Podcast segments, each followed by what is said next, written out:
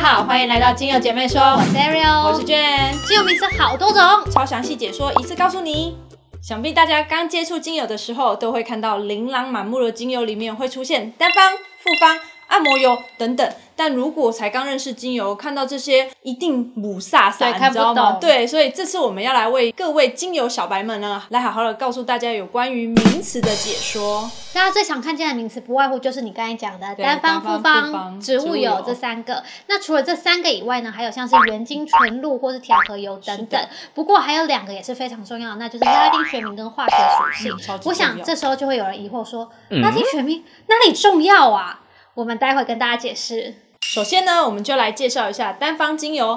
单方精油呢，就是指从单一植物的特定部位中所萃取出来的纯精油，不会去做任何的加工，也不会跟其他的精油做调和，可以单独直接做使用哦。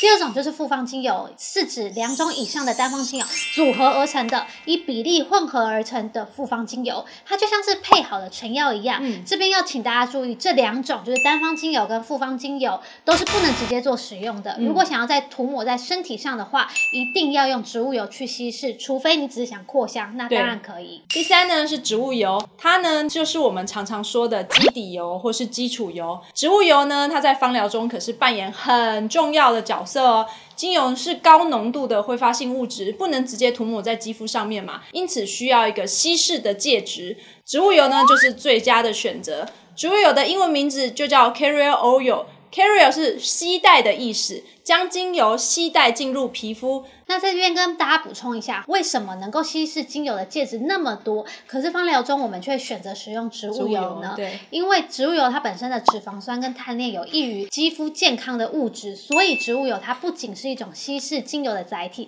也可以提升肌肤的状态哦。那第四个要来介绍就是调和油或是按摩油。那它顾名思义的意思就是将植物油跟精油混合，因为我们刚才讲过嘛，精油不能直接涂在皮肤上面，所以所以呢，我们把植物油跟精油调。合在一起之后，就可以直接使用在皮肤上面啦。第五个是原精，原精呢含有凝香体、脂质、蜡质、精油等植物的物质，利用呢酒精处理过后呢，就可以从香油脂或是凝香体中萃取出来。原精呢，它的香气非常非常的浓郁，效果也很好。那通常呢，它的颜色比较深一点，所以相对来说呢，也会比较粘稠跟浓厚哦。第六个呢，就是纯露。纯露呢，也被称为花水或者植物水。纯露是蒸馏时候的最佳副产品。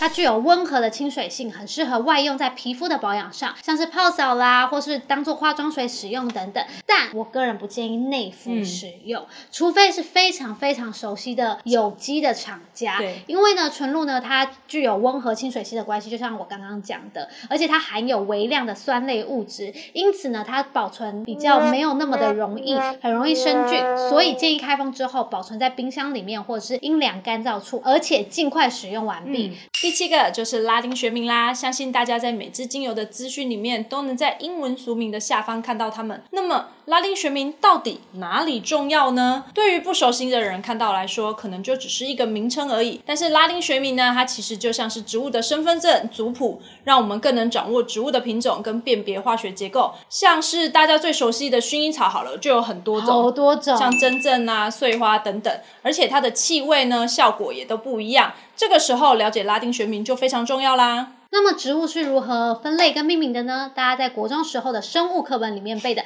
解门纲目科属种》终于派上用场了。千万不要说学生物没有用，非常有用。这时候很有用。拉丁学名呢，基本上是由两个部分组成的，就是属名加种名，就像是我们的姓名一样，是由姓加名构成的。属名就是名词，表示品种；种名呢是形容词，形容植物的特征、生长环境、原产地跟用途等等。